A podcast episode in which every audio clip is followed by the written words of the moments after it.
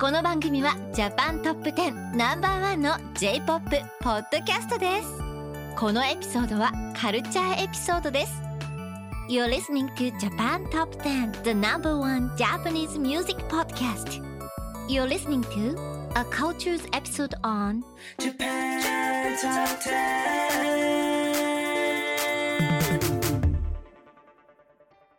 Hello, everyone. This is Andy. And I'm Haru.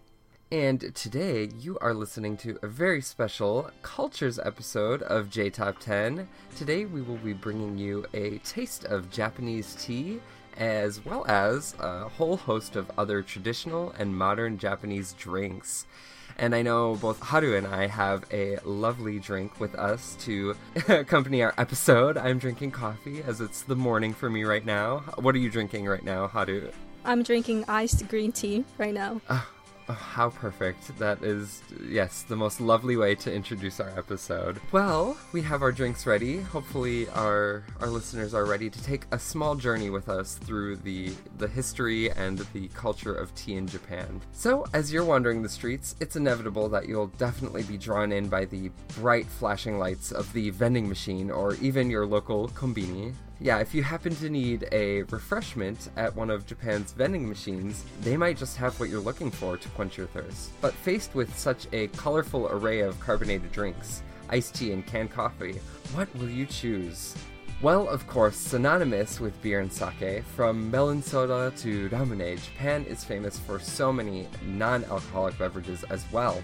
Hand in hand with the sugary sweet J-pop Japan is known for, its many different sodas, pop and pop treats are a staple of Japanese drinks at the convenience store or even the vending machine as well. We have several Japanese drinks. First, we have ramune. Ramune, the famous carbonated soft drink, has become an anime symbol of Japanese summers. The drink has many different flavors, including lychee, blueberry, and yuzu.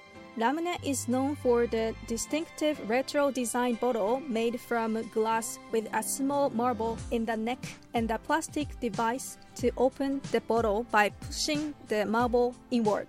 As you drink, the marble rattles around, giving the drink the name marble soda. The drink was introduced in 1884 in Kobe by Alexander Cameron Sim, a British pharmacist and not quite the summer drink, another option could be amazake. Amazake is one of the most unique drinks, which is made with fermented rice. It has a creamy, sweet flavor and can be drunk either hot or cold. The name means sweet sake, coming in both alcoholic as well as non alcoholic versions. Non alcoholic amazake is made from rice koji. Rice is fermented at around 25 to 140 degrees Fahrenheit, that is 50 to 60 degrees Celsius, for about 10 hours. And the next one is my favorite one, which is mugicha. Mugicha can be found in any convenience store and in most vending machines across Japan. Mugicha is made with roasted barley and can be seen as an acquired taste. This tea is traditionally made by simmering roasted berry grains in hot water, creating a toasty though bitter taste. Actually, Haru, mugicha is my favorite too. Oh. yes, I really, really love yeah mugicha for summer. yeah, it's the best. yeah, I drink mugicha every day. no, so refreshing. Well, another, you know, very famous and one of my other favorites, maybe not the top, but another favorite is flavored soy milk. A natural ingredient of tofu, uh, soy holds a special place of importance in Japanese cuisine and is used to make yuba, as well as the base for tonyu nabe. The popularity of soy milk as a standalone drink has soared, with many flavored options such as banana, sakura, and matcha, as well as some many limited edition flavors. One of my favorite is actually it's like I think cinnamon kind of flavor. Oh, really? Yeah, it's uh, almost like chai. It's very delicious. okay, I'll try. and next we have melon soda. Melon soda has been a popular summer treat for decades in Japan, with Fanta melon being sold from 1988 in Ueshima's melon creamy soda. I think melon soda is just like the most eye-catching option, right? Yeah, yeah, yeah, that's true.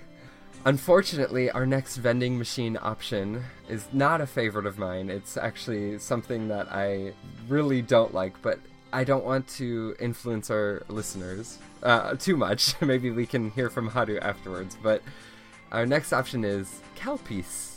Carupis. So, Calpis is a non carbonated soft drink with a unique taste. It has a sweet and milky texture and a sour aftertaste. It's almost like yogurt. Kalpis, or Karipisu, is based on the ancient Mongolian drink Airag. Traditionally, that drink is a fermented horse or donkey milk, which the inventor of Karipis, Kaiun Mishima, tasted during an expedition to Mongolia. Do you like Kalpis or Karipisu? Actually, I don't like kalpisu, but my grandma loved kalpisu so much. Oh, is that right? Oh, that's so sweet. And last but not least, we have Sueto. In the summer month, Japan is extremely hot and humid, so it's very important to stay hydrated. Pocari Sueto is a non-carbonated isotonic sports drink that contains important minerals and electrolytes to keep you hydrated and well supplied with nutrients. The drink is available in convenience stores across Japan and is a favorite with athletes, sport teams, and office workers, and of course, students as well. Actually, um, when I was visiting Japan the first time in high school, um, I didn't speak any Japanese, but obviously there are a lot of you know vending machines that have like the the label for Pocari Sweat is in English. And I thought it was the funniest thing. I'm like, why am I drinking sweat? Like, you think s- Everybody in your crew identifies as either Big Mac Burger, McNuggets, or McCrispy Sandwich. But you're the filet fish Sandwich all day.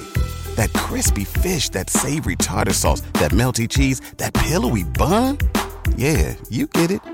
Every time. And if you love the filet of fish, right now you can catch two of the classics you love for just $6. Limited time only. Price and participation may vary. Cannot be combined with any other offer. Single item at regular price. Ba-da-ba-ba-ba. it's like so gross, right? um, yeah, but even more, I thought it was just a regular water, but like when I first took a drink, it's you know, kind of tangy and kind of tastes like citrus a little bit. Um, and it really surprised me, like, because I took a really big gulp, and then all of the sudden, like, I was expecting just regular water, and it was like surprising.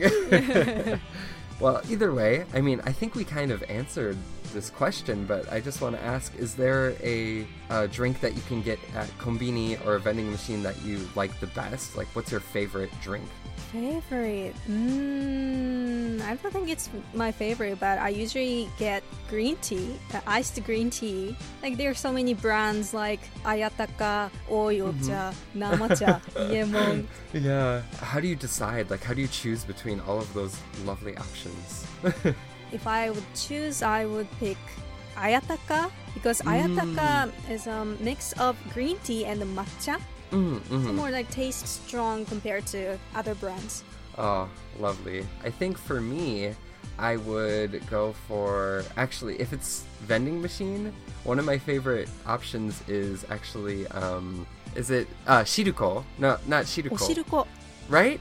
It's Mm. like the red bean hot drink, right? Mm-hmm. yeah, it's um kind of azuki drink and it's really really delicious. oh. Actually, I like corn potage soup. yeah. Yeah, during winter. Yeah, it feels really comforting. well, unfortunately, neither of our options was melon soda, but our next song is centered right around that theme. So, our song for the beginning of our episode is tricot with their song Melon Soda from 2017. I hope you guys enjoy.「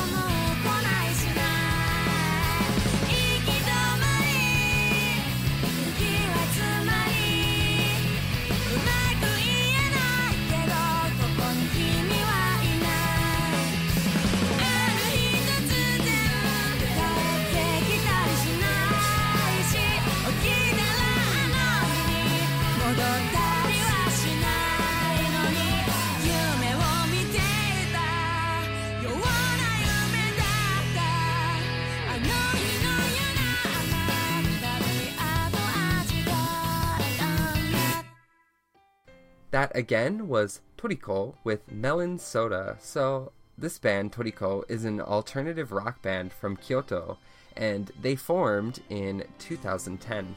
In 2015, they supported Pixies in the UK and toured North America. And as of now, they have released six full length studio albums.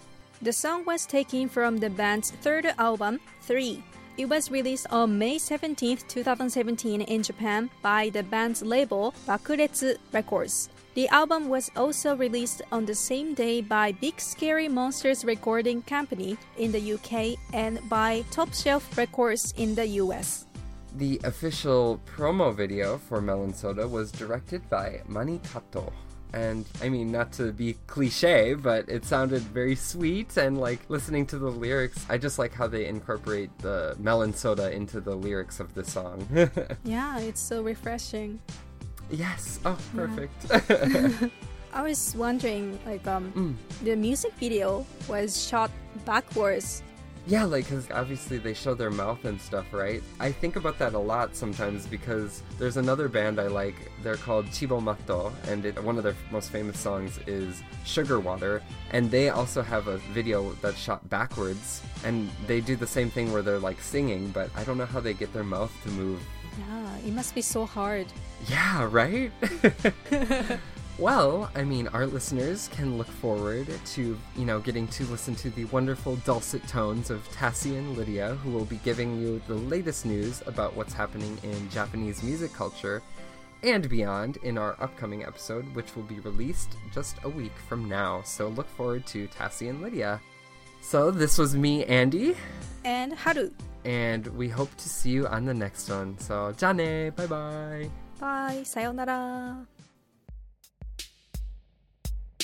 Japan Top 10, the number one Japanese music.